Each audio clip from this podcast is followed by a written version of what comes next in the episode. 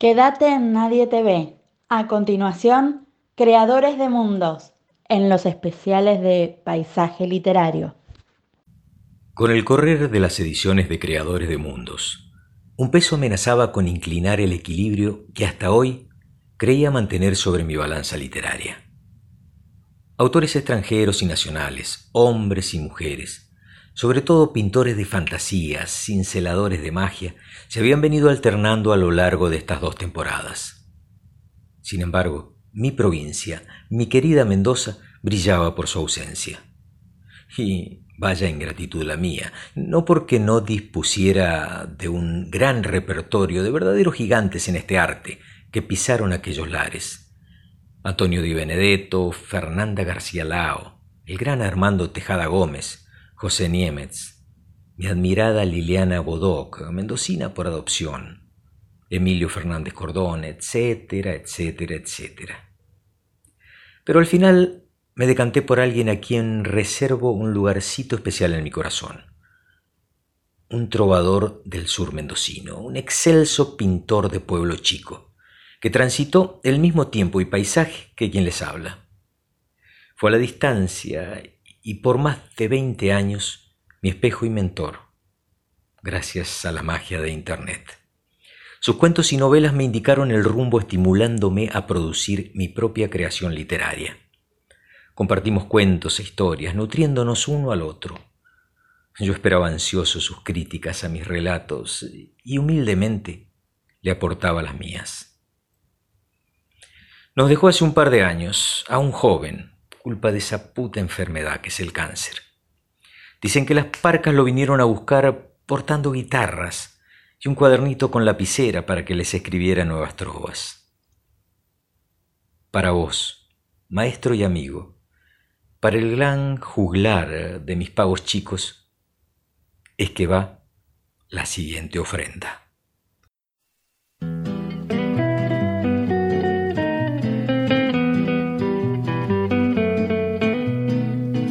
El año en que cumplí ocho años fue un año extraordinario.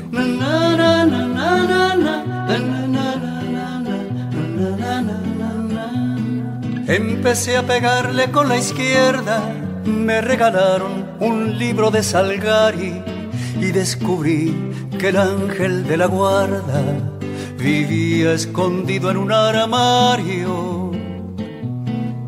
yo habría dado la vida a los ocho años por pasar la manito por el pelo del caballo, del llanero solitario.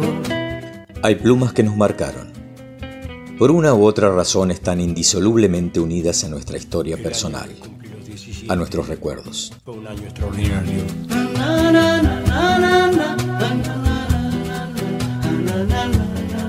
Robé una foto de amor de Rita Hayworth. Compré un cinto lleno de tachuelas y aprendí el horario de los trenes, observando el temblor de las estrellas. Yo hubiera dado la vida a los 17 por recorrer subido en una moto el perfil de la República Argentina con sus cuentos, poemas y novelas, esos hombres y mujeres tocados por una virtud exquisita, fueron ofrendándonos escenarios atrapantes, fabulosos, inaccesibles a nuestra mundana cotidianeidad.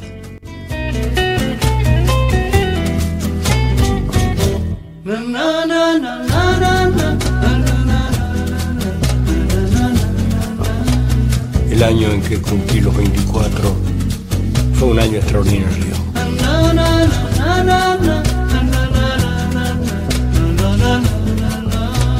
Sobre la espalda interminable de la mujer más desnuda de la tierra, escribí una canción que presenté al Festival Nacional de la Tristeza. Yo hubiera dado la vida a los 24 por cantar una canción de amor con la fuerza del avión de Casablanca. A sus letras mágicas les debemos los sueños más hermosos. pero también nuestras más pavorosas pesadillas. Son el combustible de la imaginación, esa llama que mantiene nuestros miedos y anhelos encendidos.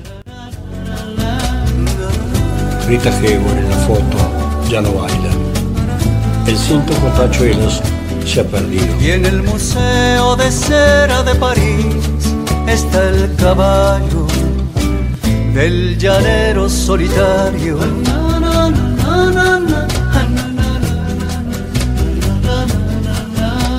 Hoy, en la vigésimo sexta edición de Creadores de Mundos, Walter Gerardo Greulach les trae a Rubén Antolín Heredia.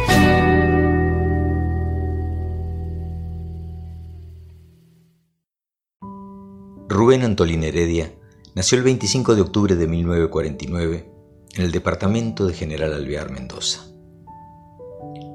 Va a describir su infancia en su casa paterna, situada sobre el margen oeste de la Avenida Libertador Norte, al ingreso de la ciudad, de la siguiente forma. En aquellos años, esa ruta estaba bordeada al lado este por un canal y una alameda. Frente a mi casa, en diagonal, a unos 100 metros, comienza la calle Chacabuco. En ese entonces todo era tierra y la mayoría de las calles estaban acompañadas a ambos lados por acequias y arboledas. Realizó su educación primaria en la Escuela Capital Federal. En ese entonces eh, hacía solo cinco años que había sido trasladada al edificio que hoy ocupa.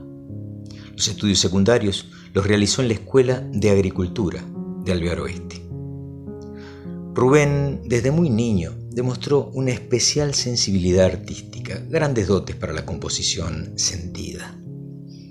Esto lo demuestra en la especial descripción de su niñez Volviendo al tema de la lectura, siempre presente en todas las etapas de mi vida, recuerdo que en mi casa, además de revistas y libros de aventura, había otros de técnica, de poesías, novelas, entre ellos Salgari, Julio Verne, Becker, Rubén Darío y tantos otros clásicos de la literatura.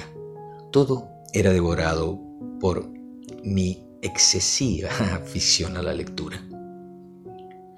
Por esos años, sigue diciendo, mis padres descubrieron que me gustaba la guitarra. La sangre española de mi progenitor terminó de decidirlo y me compró una guitarra. Comencé a aprender con Mustafa Sol, quien en ese momento decían era el mejor maestro y posiblemente el que mejor la tocaba, junto al mítico Tata Pérez. Las clases se daban en la casa de la familia Fonte, en pleno centro de la ciudad. Amante de los fierros y las carreras de automóviles, Rubén supo ser un ferviente y fiel seguidor del turismo carretera, el viejo TC, el que de verdad se corría en las rutas, recorriendo en su calendario gran parte del país. Las viejas cupecitas irrompibles de los recordados hermanos Emiliosi, Porto de Casá, Polinori, Peduzzi, Galvato, Rienzi otros tantos apellidos despertaban en él un especial interés por aquellos días. Antolín Heredia desde su adolescencia comienza a incursionar con fuerza en el ámbito artístico, pasión que lo comprometerá toda su vida. Entre sus acciones más destacables podemos mencionar que fue socio fundador del Consejo Independiente de Cultura de General Alvear, creador y organizador del certamen literario internacional Alvear Abrazo de Caminos, autor y director general del espectáculo músico-teatral Paso del Pehuenche, Escribió en todos los géneros literarios. Entre sus obras podemos mencionar guiones cinematográficos de corto y largo metraje, pensados para cine o TV. La casa del sauce grande, El libro, El niño del taxi, 13 guiones de suspenso para TV y algunas otras. En teatro, El amor mañana, ópera rock y versión para teatro convencional. La noche de Juan y José, La defensa monólogos para un teatro pequeño y varios sketches humorísticos. Entre sus novelas para adultos destacan Tierra del Sol, Vivir la Noche, anécdotas y fotos lugareñas y la deliciosa Finca Grande, mi preferida. Autobiográficos, Dos años de Luces Rojas 1 y 2 y Cuando yo era chico. Novelas para niños, Llegaron los Marcianos 1 y 2, La Isla Flotante y el Reinaldo y la moneda de cuatro caras. Hay otras en corrección. Libro de cuentos para adultos La tarde de Tadeo, Selección de Cuentos Premiados, editada bajo el auspicio del Instituto Provincial de la Cultura. El Cañaveral de los Conejos, libro de cuentos en trabajo de corrección, casi listo para editar. Otro libro de cuentos para niños, Cuentos para Maki. Maki es el nombre de su adorada hija. Cuentos sin respiro, editado por la Fundación El Libro y presentado en la Feria Internacional del Libro 2005. Y el libro de poesías Versos Diversos. Recibió a lo largo de su trayectoria una innumerable cantidad de premios que lo llevaron a convertirse en uno de los escritores más prolíficos y exquisitos del sur mendocino. Quizás la obra que mayor popularidad le ha dado en este último tiempo sea la letra de la canción La Niña de la Compuerta, con música de otro gran maestro, Anselmo de Mendoza. Apuntes extraídos del sitio Crónicas Departamentales.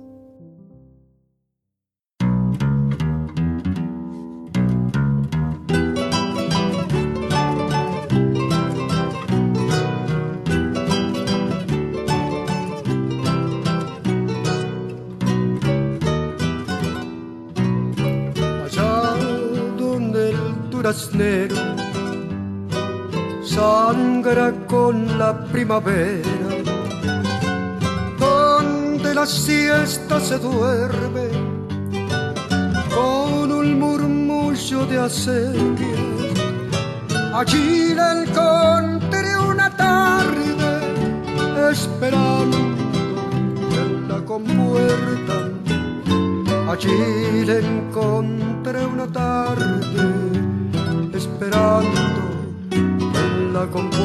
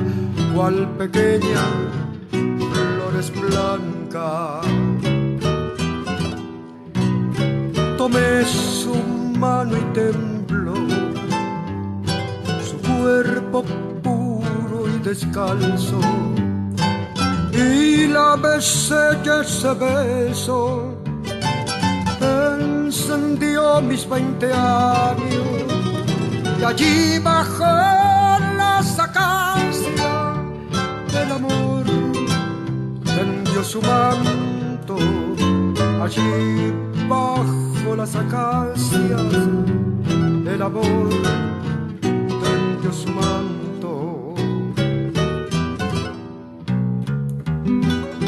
la siesta seguía allí cuando terminó el abrazo. Le dije adiós con un beso y me desprendí de su mano y me fui, como un ladrón al reparo de los álamos.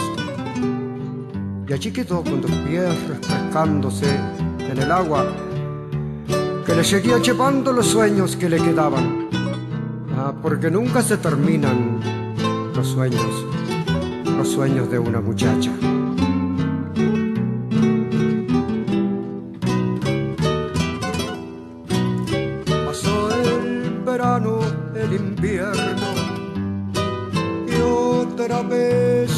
primavera. Y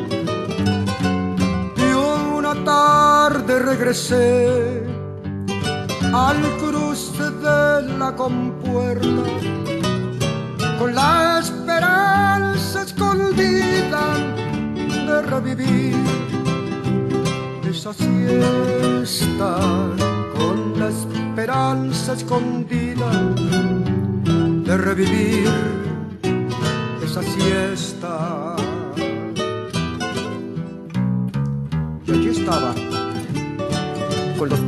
Refrescándose en el agua, bajo un coro de paloma y de zorzales y calandria, y acunaba entre sus brazos un niño, ay, qué bello niño, que me miraba, que me miraba. Ay, niña de la compuerta, has atado a mi destino, de durazno, de trabajo, sol y frío,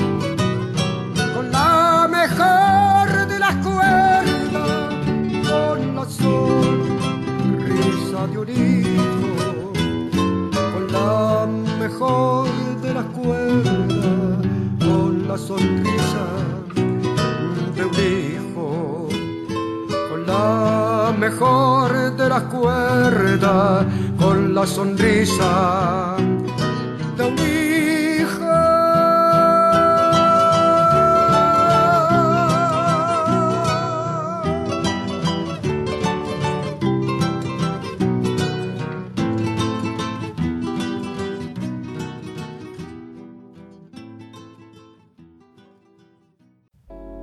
Mi primo siempre me tuvo un poco de antipatía. Pero desde que ambos salimos del hospital y yo comencé a moverme en silla de ruedas, ese sentimiento se acentuó. Ahora, intentando justificarlo, o al menos entenderlo, se me ocurren varias explicaciones. Es posible que por haber sido yo el que manejaba el auto en el momento del accidente, en él hayan despertado viejos rencores no resueltos de nuestra infancia. Ignoro los términos exactos para definir las características psicológicas de su proceder, pero las cosas que comenzó a hacer a partir de ese, nuestro regreso a casa, fueron increíbles y hablan por sí solas. Cuando yo pasaba frente a él, moviéndome trabajosamente en esa pesada incómoda silla metálica a la que nunca terminaría de acostumbrarme, podía sentir su mirada de odio en la nuca podía escuchar las maldiciones que farfullaba entre dientes. Yo me volvía y lo miraba tratando de parecer desafiante, aunque sabía que mi rostro nunca lograría expresar un resentimiento como el que emanaba de sus ojos malvados. Yo no tuve la culpa del accidente, le dije una vez. Yo no te echo la culpa de eso, contestó, parco, como siempre, manteniendo su mirada fulminante. Callé y bajé los ojos. Ya sabía que los detalles del accidente no importaban demasiado ni justificaban su odio evidente. Había algo más. Pero yo no lograba averiguarlo. Hice girar las ruedas de la silla y me alejé de allí. Podía sentir su perversa mirada quemándome la espalda. Una mañana de verano él despertó antes que yo. Aprovechó la oportunidad para tomar mi silla y empezó a desarmarla. Afortunadamente mis padres escucharon los ruidos y le quitaron la silla cuando solo había alcanzado a aflojar una de las ruedas. Recuerdo que mi padre le dio una fuerte bofetada que le hizo sangrar una herida del rostro que aún no había cicatrizado del accidente. Él la soportó impávido, mirando a mi padre con su odio eterno. Cuando la silla estuvo nuevamente ajustada, mis padres me ayudaron a acomodarme en ella. Él, mientras tanto, permanecía allí cerca en silencio, con su característico gesto de desprecio y aborrecimiento. Lo que más me torturaba de esa situación era que por más que pensaba y pensaba, no podía entender el motivo de tanto odio. Solo había podido deducir que ese odio se había forjado después del accidente, cuando yo empecé a andar en la silla de ruedas. Porque antes, si bien no éramos amigos, al menos nos saludábamos y hasta salíamos ocasionalmente juntos, como la noche del accidente. Finalmente hoy me cansé de tanto rencor injusto y decidí salir a tomar aire al jardín. Me levanté temprano, tomé la silla y la dejé junto a la cama de mi primo, que haga lo que quiera con ella. Después de todo, yo, yo ya puedo caminar perfectamente, no la necesito. Y a él, a él le faltan las dos piernas. Cuento cruel. Rubén Antolín Heredia.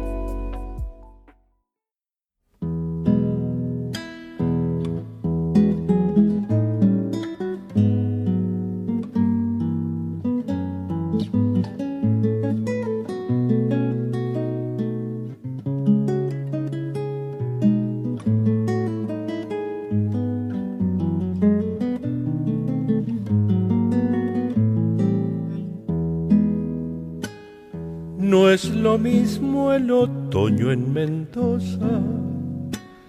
Hay que andar con el alma hecha un niño.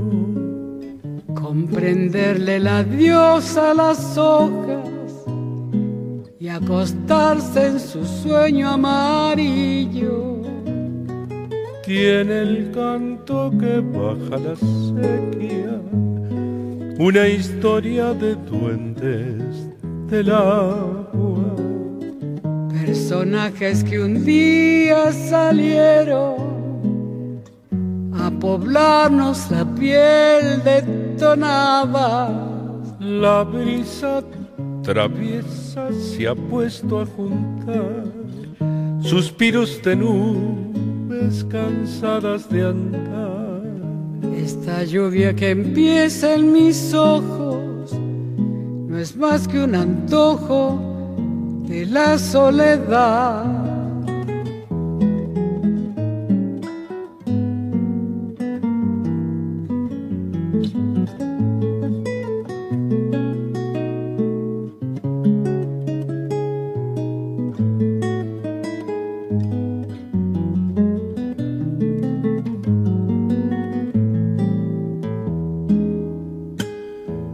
Es posible encontrar cada nombre en la voz que murmuran los cerros.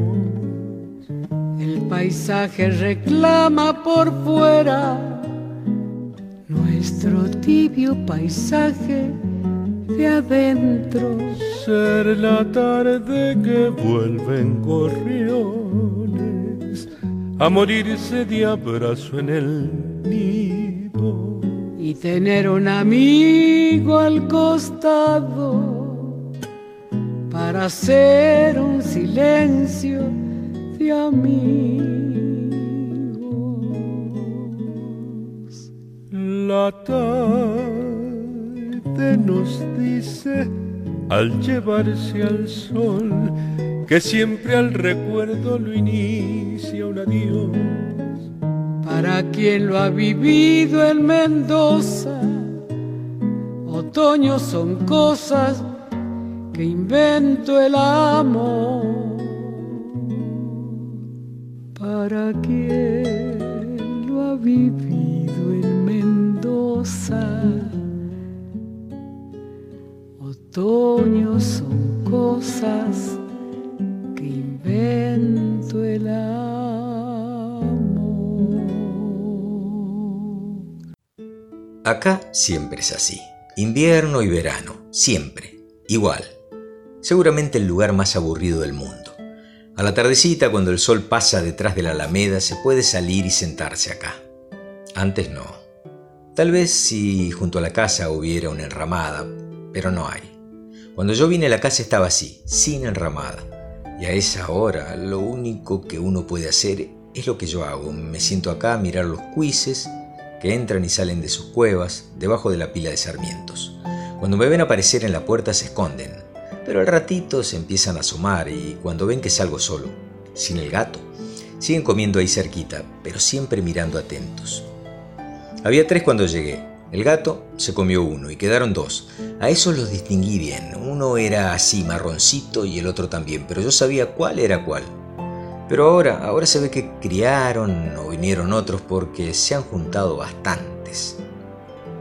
El gato está dentro, durmiendo, y el perro, el come nunca, está atrás, atado y castigado por traer porquerías a la casa.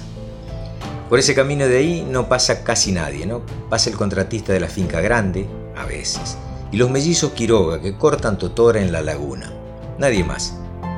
En la cosecha, sí, ahí pasan los camiones con los cosechadores. Yo pienso que los caminos deben haber estado hechos desde siempre, ¿no? Nadie se pondría a cortar yuyos con el asadón para hacer un camino sin saber a dónde va a salir. ¿Y si sale junto al río? Ahí ya no puede pasar y el camino lo hizo al pedo. Ahora, ahora los hacen de otro modo, porque ahora saben dónde están los puentes y desde lejos ya van mirando para salir justo ahí, donde se puede pasar. Allá en la otra finca donde yo vivía era más entretenido, porque había más gente cerca y el camino estaba parejito, porque pasaban más autos. Aquí no. Me acuerdo que a veces en verano pasaba un heladero que era medio maricón. Uf, qué manera de comer helados. Enfrente de donde yo vivía, un poquito cruzando así, vivía doña Eva, que era curandera y adivinaba cosas. A mí me curó. Una vez que fui a verla, apenas bebió me dijo, vos estás re empachado, vení que te curo. Me llevó a una enramada donde colgaban muchos zapallitos y me curó. Me midió el empacho con una cinta y ahí le salió que estaba re mal. Y yo no sabía que estaba enfermo, porque yo había ido solo a comprarle huevos, no a curarme. Pero me cobró tres pesos por la curada y me quedé sin plata. Un rato más tarde, cuando bajó el sol, me fui por la sequía y le robé algunos huevos de su gallinero.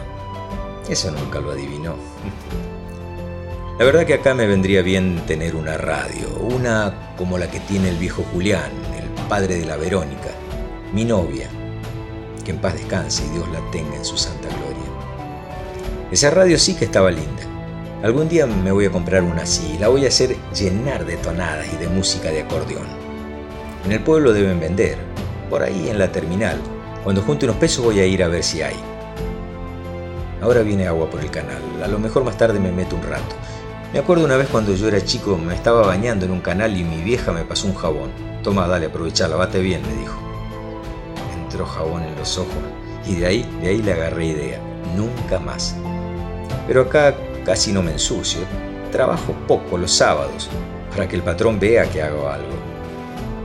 Ahora que mencioné al patrón me acordé no sé por qué, cuando me dijo que me iba a traer unas tablas para hacer un baño atrás de la casa. Un baño, le dije, ¿para qué quiero yo un baño si acá estoy solo? Yo cago siempre allá atrás, a la sombra del álamo grande. Después viene el comanuca y hace un desparramo con todo. Al rato él va y caga allá, donde empiezan las pichanas. Con eso y algún pedazo de pan duro se mantiene el animal. Y no está flaco, ¿eh? Pero tiene esa maldita maña de desenterrar cosas y traerlas acá a la casa.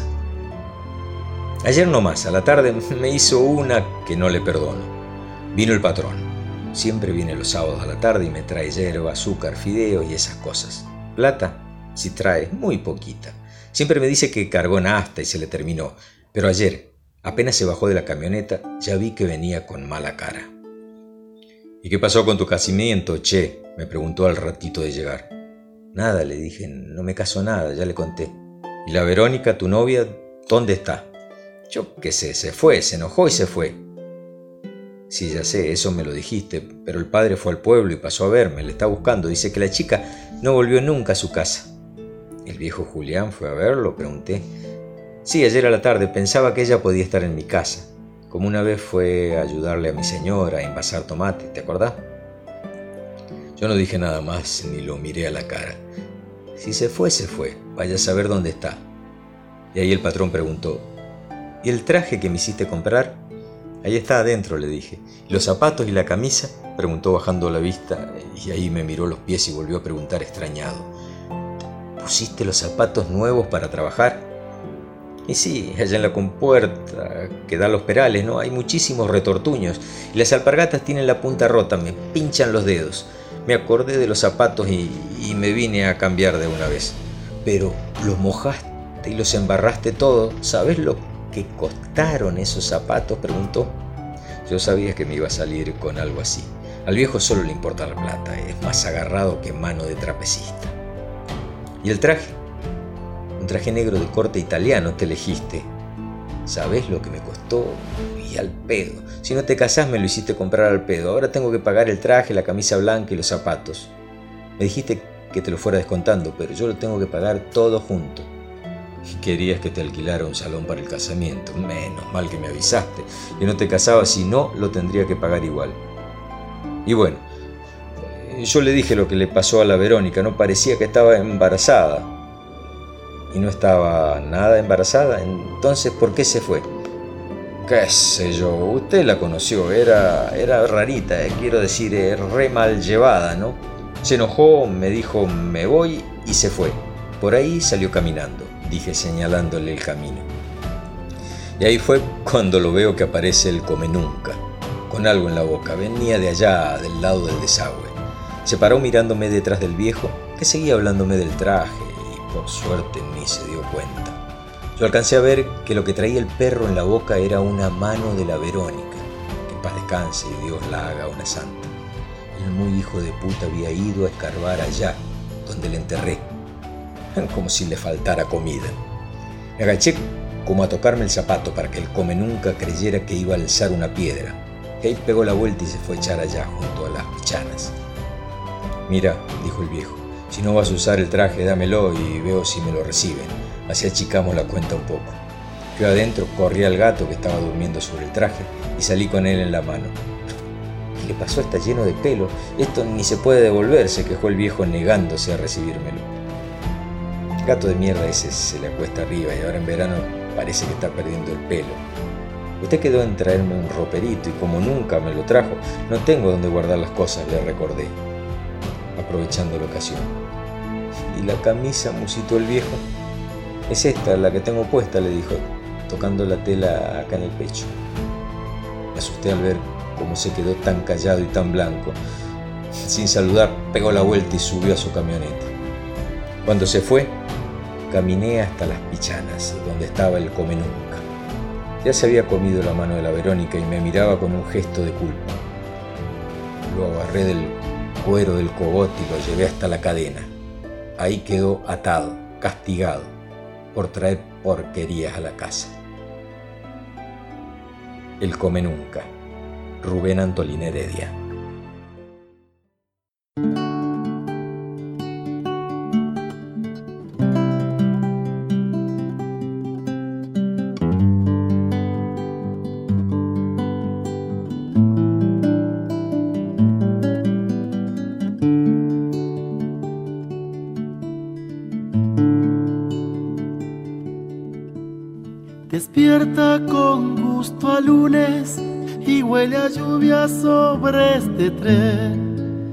Y todos y cada uno se sienten bien. Yo sé que en cualquier esquina una nueva vida puede empezar. La busco por aquí abajo donde no está y entro a vagar. El ciego del subterráneo no sabe que arriba llueve, ya son las doce pasadas y él canta desde las nueve. El ciego con su guitarra me acompañó una canción. Los dos ecos aquí abajo y arriba gran chaparrón y arriba gran chaparrón.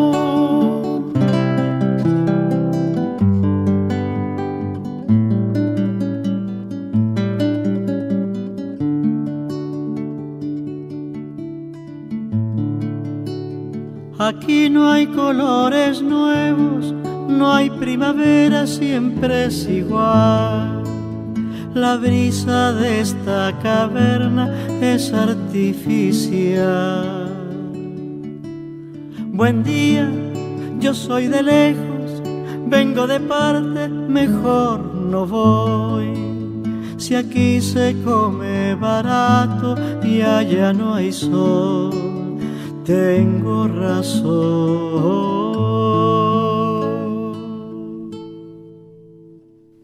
Ciego del subterráneo no sabe que arriba llueve. Ya son las doce pasadas y él canta desde las nueve. El ciego con su guitarra me acompañó una canción. Los dos ecos aquí abajo y arriba gran chaparrón, y arriba gran chaparrón.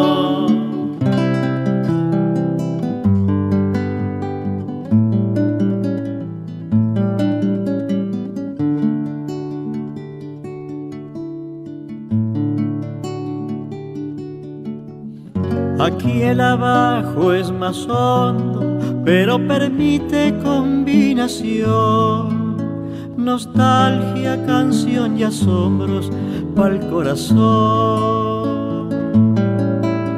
Hay tardes como esta tarde en que la lluvia sale a ganar.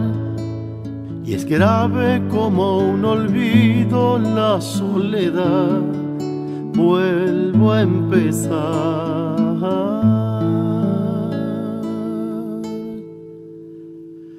Ciego del subterráneo ya sabe que arriba llueve. Conversa con las monedas, mañana vendrá a las nueve. El ciego me está mirando y ha visto por mi canción los ecos que andan abajo mientras sigue el chaparrón de arriba el gran chaparrón.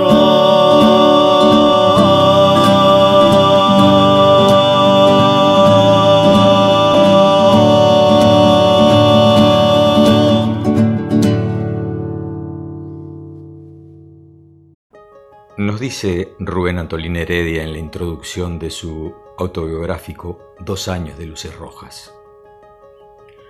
Los recuerdos que vuelco en estas páginas estuvieron agazapados durante varios años en algún lugar de mi memoria.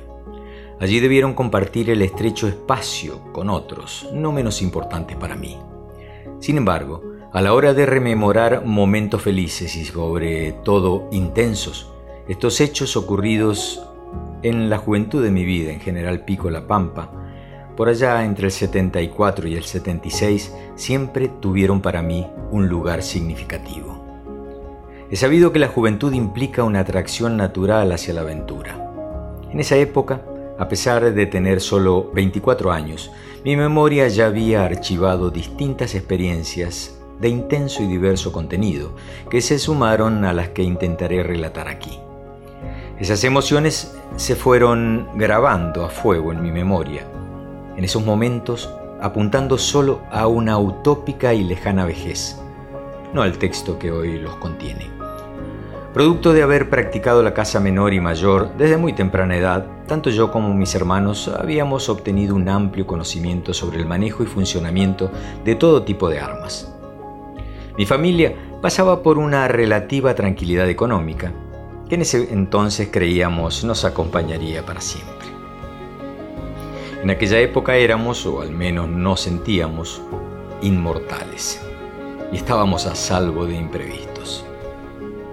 Años más tarde, quizás pensando en esos momentos en que la felicidad parece un estado natural del hombre, escribí esta frase.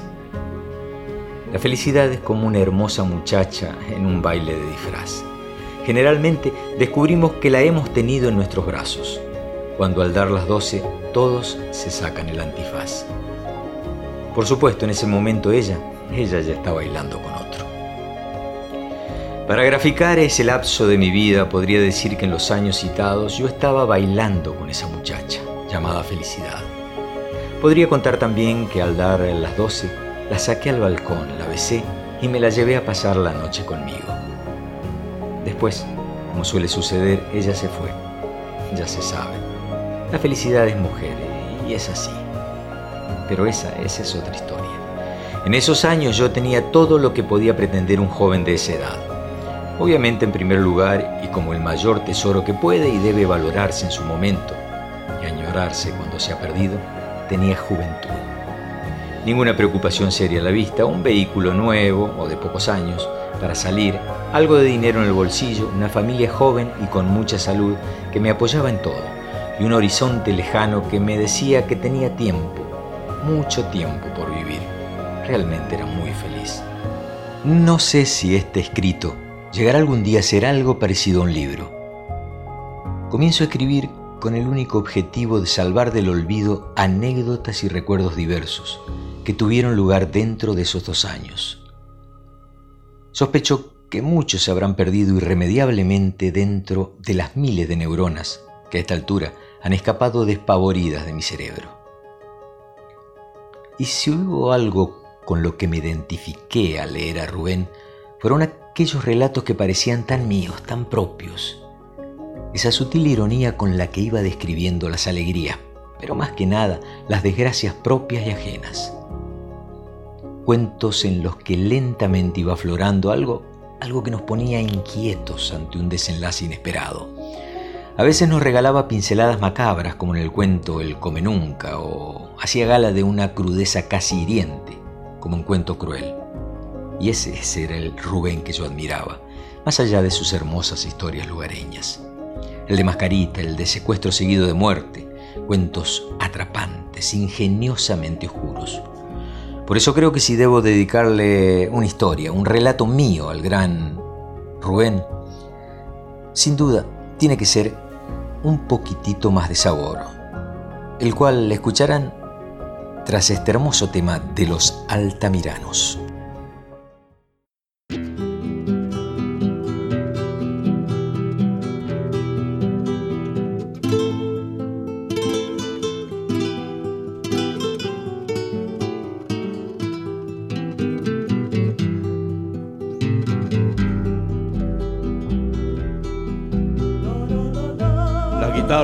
Cielo nos embriaga y cada estrella que se enciende en el crepúsculo es un lunar que alumbra tus cálidas mejillas. Muchacha mía, quieren tus brazos ser una barca olvidada en la marea, una gota de lluvia en la tormenta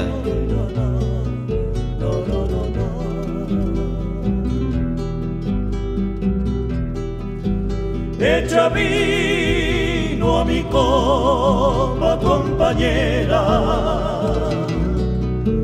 Y convida a beber a las estrellas. Que vengan a beber, que vengan a beber, que vengan a beber, amada mía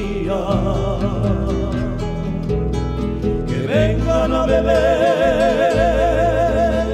que vengan a beber,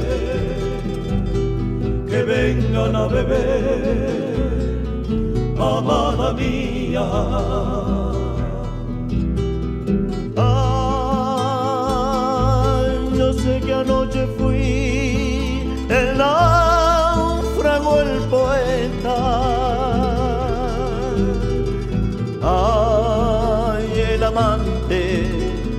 Más loco de la tierra.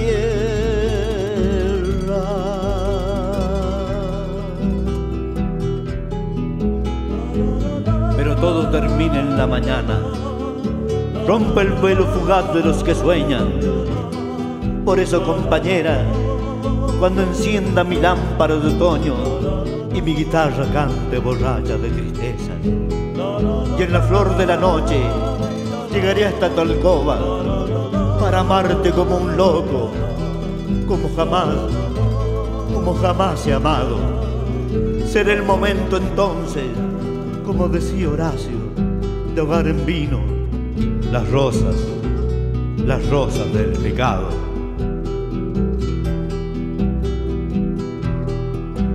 Echa vino a mi copa, compañera y convido a beber a las estrellas.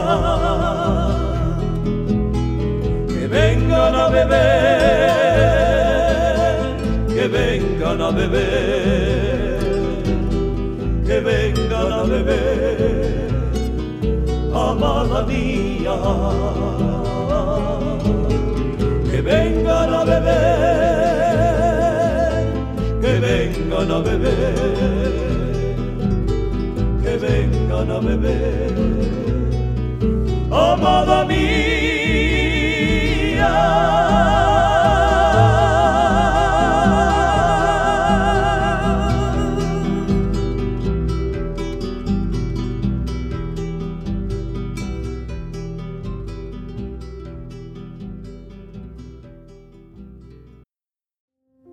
Aristides Fulgencio Villanueva se sacó el barro de las suelas golpeando con fuerza los borceguíes contra el segundo escalón de la entrada, para dejarlos luego sobre una destartalada silla de paja. A su derecha, con un concierto de sofocados ladridos, Picho, Guante y Oso le brindaban una exhibición de saltos y volteretas. Se calzó las alpargatas y mientras se desarremangaba la camisa, los miró con fastidio y les dijo en voz alta, ¿Cómo hinchan las bolas ustedes, eh? Todavía no es tiempo de comer, a quedarse quietos pulgosos del diablo. Traspuso el umbral, cerrando con gancho la puerta provista de una ventanita de tela mosquitera, y descolgó del perchero la campera de hilo marrón, mientras miraba con esperanza las negras nubes que se aglutinaban en el horizonte. Abajo, el campo se perdía infinito, diluyéndose en las sombras del anochecer. Un poco de suerte llueve hoy, susurró pensando que así no tendría que regar la huerta por un par de días. Buscó unos par de huesos con algunos pedazos de carne seca que sacó de una bolsa de plástico guardada en el cajón inferior de la alacena. Se los agregaría al afrechillo para darle un poquitito más de sabor. No podía descuidar a los perros. Desde que Julia se marchó, esos cuscos sarnosos eran su única compañía. Atizó los carbones que aún se hallaban encendidos, agregó unas ramitas secas primero y luego unos troncos de quebracho y piquillín. Con un jarrito enlosado, sacó agua del balde y llenó la tiznada pava y la olla, colocándola sobre la cocina leña. Tras preparar el mate, buscó un pedazo de queso de chiva y una rebanada de pan y se lo comió de un solo bocado, con la esperanza de aplacar la acidez que se lo comía por dentro. Aún no podía comprender la razón por la cual su mujer lo había abandonado, llevándose el bebé de ocho meses con ella. Compartieron tiempos realmente duros, sí, como la sequía de principios de los 90, cuando se le murieron la vaca y las cuatro chivas y no pudo ni siquiera mantener la huerta. O cuando la tormenta aquella que se les destruyó el rancho y terminaron viviendo bajo una enramada por varios meses. Hay que hablar de la pérdida de los cuatro pequeños.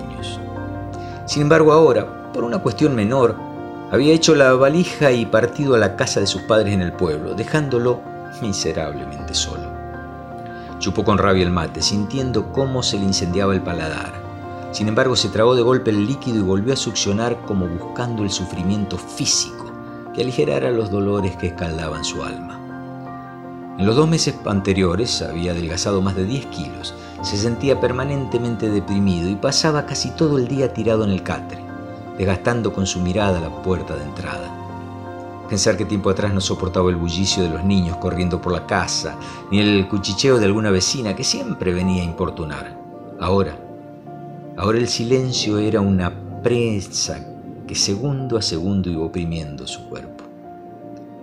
Descosió el borde de la bolsa de afrechillo y vertió en el caldero la cantidad de siempre. Luego le echó un puñado de sal gruesa, agregándole los tres huesitos saborizantes, con unos restos de cáscaras de papa y zapallo. Desde la primera desaparición, Julia siempre le endilgó la culpa a él. Aunque nunca se lo dijera de frente, se lo expresaba con su mirada de reprobación, con sus gestos despechados, con sus alusiones indirectas. Un suave repiqueteo sobre las chapas de zinc alivió los oídos de Arístides. En la mano derecha sostenía la cuchara de madera con la que revolvía parsimoniosamente la comida. En la derecha aferraba el porongo con la bombilla, regalo de su hermano mayor cuando vivía en Paraguay. El olor a tierra y a yuyos mojados le acercó memorias de Julito y de la lluviosa mañana en que lo vieron por última vez. El muchachito cursaba el segundo grado en la escuelita rural que está pasando un kilómetro el atuel por el puentecito de los Fontana. Esa mañana de lunes el hombre lo acompañó como lo hizo siempre, desde el primer día de clases. Siempre le había incomodado el tener que levantarse tan temprano, si por él fuera dormiría hasta el mediodía. Iban los dos en la bicicleta negra, porque la verde había amanecido con la rueda de atrás pinchada. Tras pasar el río se encontraron con un vecino que bajaba trasnochado del bar de Lomina, con una damajuana media llena en la mano. Arístides le contaría luego a Julia que mandó al niño solo el tramo que faltaba y se quedó conversando con el tipo aquel. Julito nunca llegaría a la escuela. El recuerdo agudizó su melancolía. Se acercó a la Motorola baterías y sintonizó una de las dos radios que se escuchaban en la zona. A las 7 comenzaba el programa de boleros que nunca se perdía. Eran canciones que hablaban de amores y traiciones. Le parecía que la mayoría estaban escritas para él. Las escuchaba con los ojos borrachos en lágrimas, con la foto de su mujer desgastada en un puño. Bajó la olla para que se enfriara. Los perros ladraban hambrientos afuera. Ni la tormenta había podido callarlos. Se sentó en la reposera de paja. Estaba descosida y su cuerpo se inclinó un poco a la derecha. Cerró los ojos para abortar el cosquilleo que se deslizaba por sus mejillas. Afuera el cielo se desmoronaba y los relámpagos estampaban de a ratos el chato perfil de Villanueva contra la heladera querosén. Después de un par de minutos se incorporó y prendió una vela que estaba en un plato en el centro de la mesa. Le aterraba la oscuridad y el sol de noche estaba sin gas. No iría al pueblo hasta la semana entrante, en la que intentaría hablar una vez más con Julia. Le incomodaba la noche, las peores cosas le habían sucedido de noche, como hace un año atrás, cuando pasó lo de los mellizos. Su mujer viajó al pueblo por un chequeo médico. Llegó a Hortensio, el menor de los niños. María y Julián se quedaron con él porque se hallaban bastante resfriados y necesitaban reposo. Hasta último momento Julia insistió en que fueran también, pero estaban demasiado débiles. Desde entonces ya me había perdido la confianza, se ve, susurró Aristides mientras rememoraba el suceso. Serían como las 10 de la noche, los mellizos dormían y el hombre no encontró nada mal el irse al bar a tomar unos tragos. Era viernes y cuando montó en la bicicleta el cielo reventaba de estrellas. El vecino lo esperaba en la tranquera, como siempre. Tanto a los policías como a su esposa les contó que cuando volvió a las 4 de la madrugada no pudo encontrar a los pequeños por ningún lado. Había dejado de llover y los perros aún toreaban. Dos murciélagos entraron al rancho cuando Aristides abrió la puerta. Le tomó cuatro segundos sacar los escobazos. A uno literalmente lo desintegró. Sacó la olla y revolvió su contenido, chequeando si estaba lo suficientemente frío para servirlo. De fondo, Luis Miguel honraba a Gardel con el día que me quieras. Se calzó los borceguíes y se fue con la comida para el lado del galpón. Los chocos histéricos de alegría lo seguían dando cabriolas de todo tipo. Después de lo de los mellizos, la relación con Julia se resquebrajó aún más. A lo contrario de lo esperado, que corriera a sus brazos buscando apoyo y cariño, comenzó a sobreproteger a los dos hijos restantes. Se pasaba todo el día con Andrea y el bebé. A él no le prestaba ni el mínimo de atención. Todo el amor para ellos y la indiferencia y el rechazo para Aristides. Andrea desapareció una tardecita, dos meses atrás. Fue a la casilla atrás del galpón donde se encuentra el baño. Su mamá alimentaba al bebé sentada en una silla enfrente de la casa. El hombre trabajaba con asada y pala en la huerta. No hubo ni un grito, ni un quejido. Fue como si se la hubiera deglutido la tierra. La policía, después de una investigación de semana y media, no encontró ni el mínimo rastro de ella.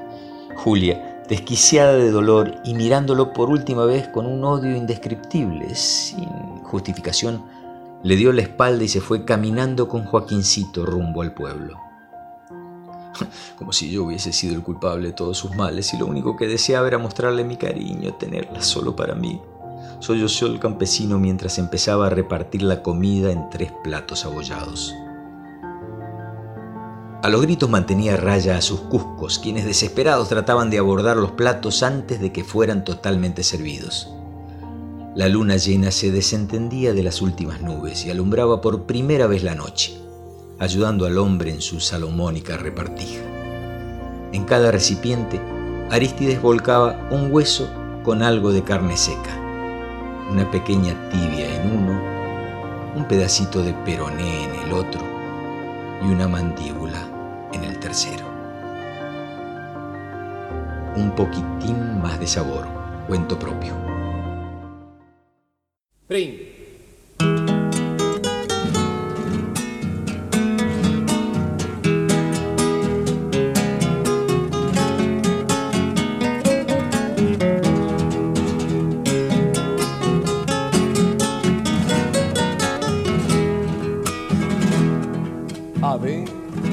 Yo no sé, yo no sé lo que me pasa para ser, para ser tan desgraciado. Para ser, para ser tan desgraciado. Mi toma, mi toma más de tres litros y apenas, y apenas estoy chispeado. Apenas, y apenas si estoy chispeado. Hecho otro litro de vino,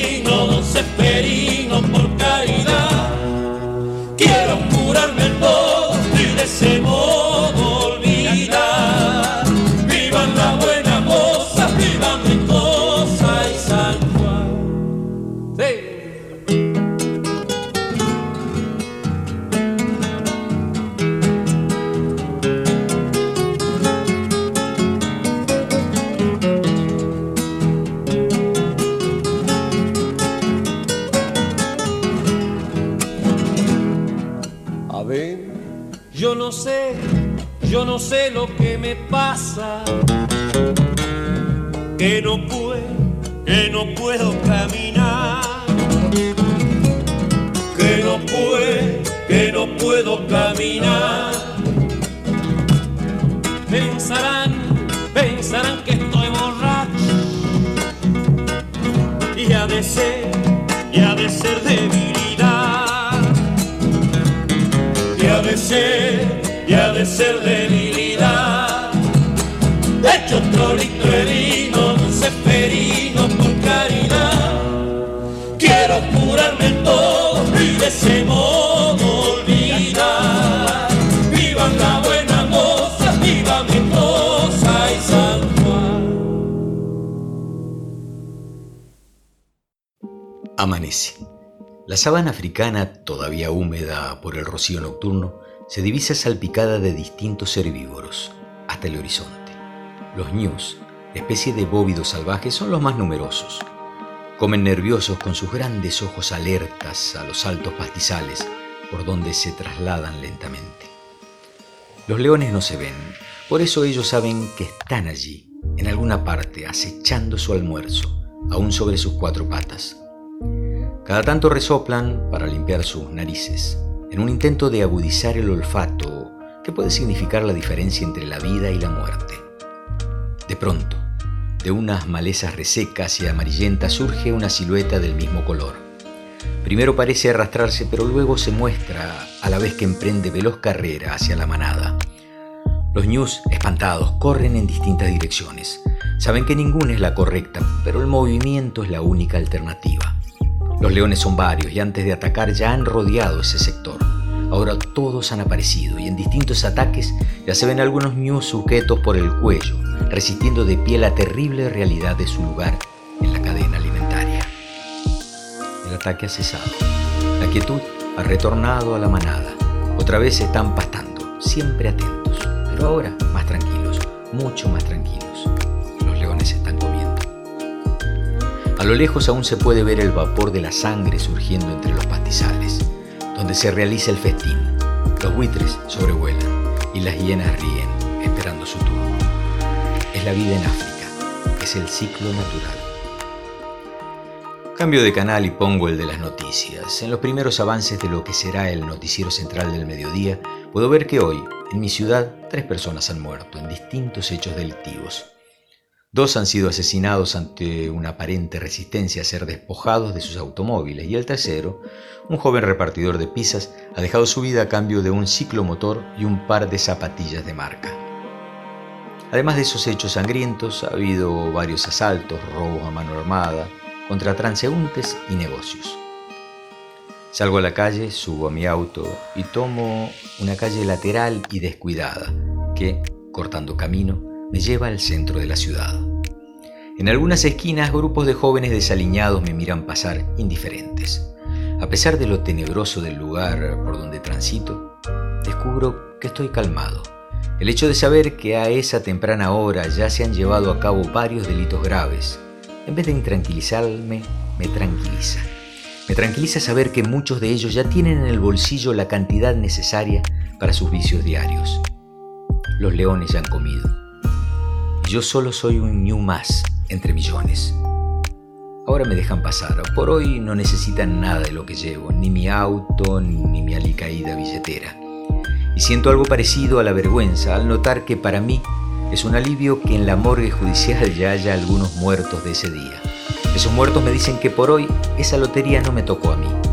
Y sigo pastando, circulando, tranquilo, casi tranquilo, porque hoy, al menos por hoy, seré una víctima natural del ciclo insano que nos han impuesto, sin decirlo ellos, sin notarlo nosotros.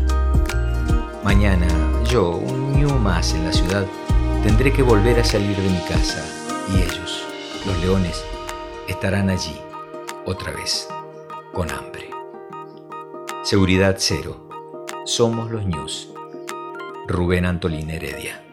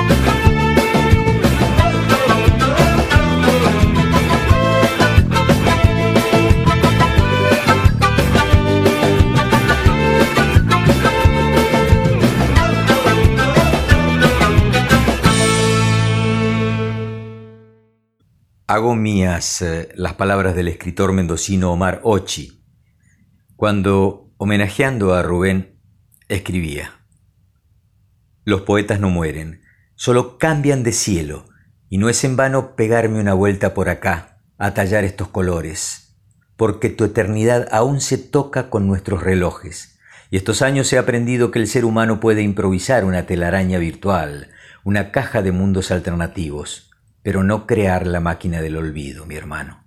Y personas como vos nos olvidan, pues seguimos siendo las huellas que dejaste en nosotros. Solo pido un fuerte abrazo y que me digas, déjate de hinchar, no te pongas meloso. No estuve en tus momentos más difíciles, pero aún tengo la posibilidad de hacerles leer tus versos diversos a mis alumnos y contarles que sos un referente de la literatura nacional y fuiste y siempre serás uno de mis primeros maestros de la literatura y de la vida. No solo me enseñaste a mejorar mis poemas y mis cuentos, sino también a ser una mejor persona. Por eso no te digo adiós, ni hasta pronto, Rubén, porque sé que en esta gira que te estás pegando por el infinito, podés sentir el choque de nuestras copas. Que todos sepan que sos un hombre ejemplar, un guerrero. Seguís latiendo en nosotros y en la poesía. Salud, compadre.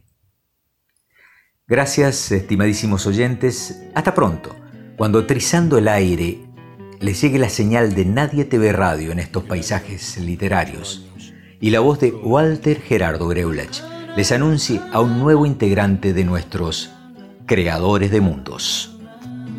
Empecé a pegarle con la izquierda, me regalaron un libro de Salgari y descubrí que el ángel de la guarda vivía escondido en un armario yo habría dado la vida a los ocho años por pasar la manito por el pelo del caballo, del llanero solitario.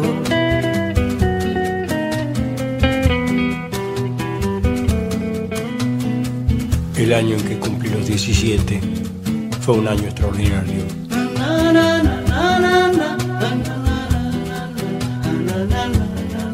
Robé una foto de amor de Rita Hayworth. Compré un cinto lleno de tachuelas y aprendí el horario de los trenes, observando el temblor de las estrellas. Yo hubiera dado la vida a los 17 por recorrer subido en una moto el perfil de la República Argentina.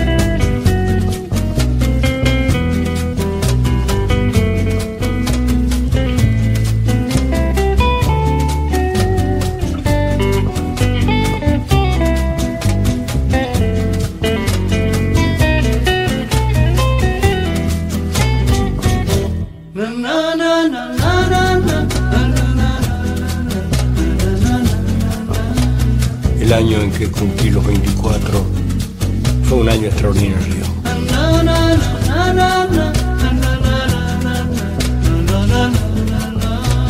Sobre la espalda interminable de la mujer más desnuda de la tierra, escribí una canción que presenté al Festival Nacional de la Tristeza. Yo hubiera dado la vida a los 24 por cantar una canción de amor con la fuerza del avión de Casablanca.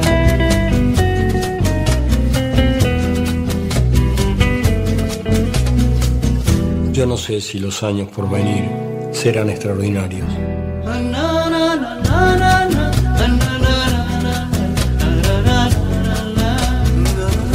Rita Hayworth en la foto ya no baila. El cinto con tachuelos se ha perdido. Y en el Museo de Cera de París está el caballo del llanero solitario.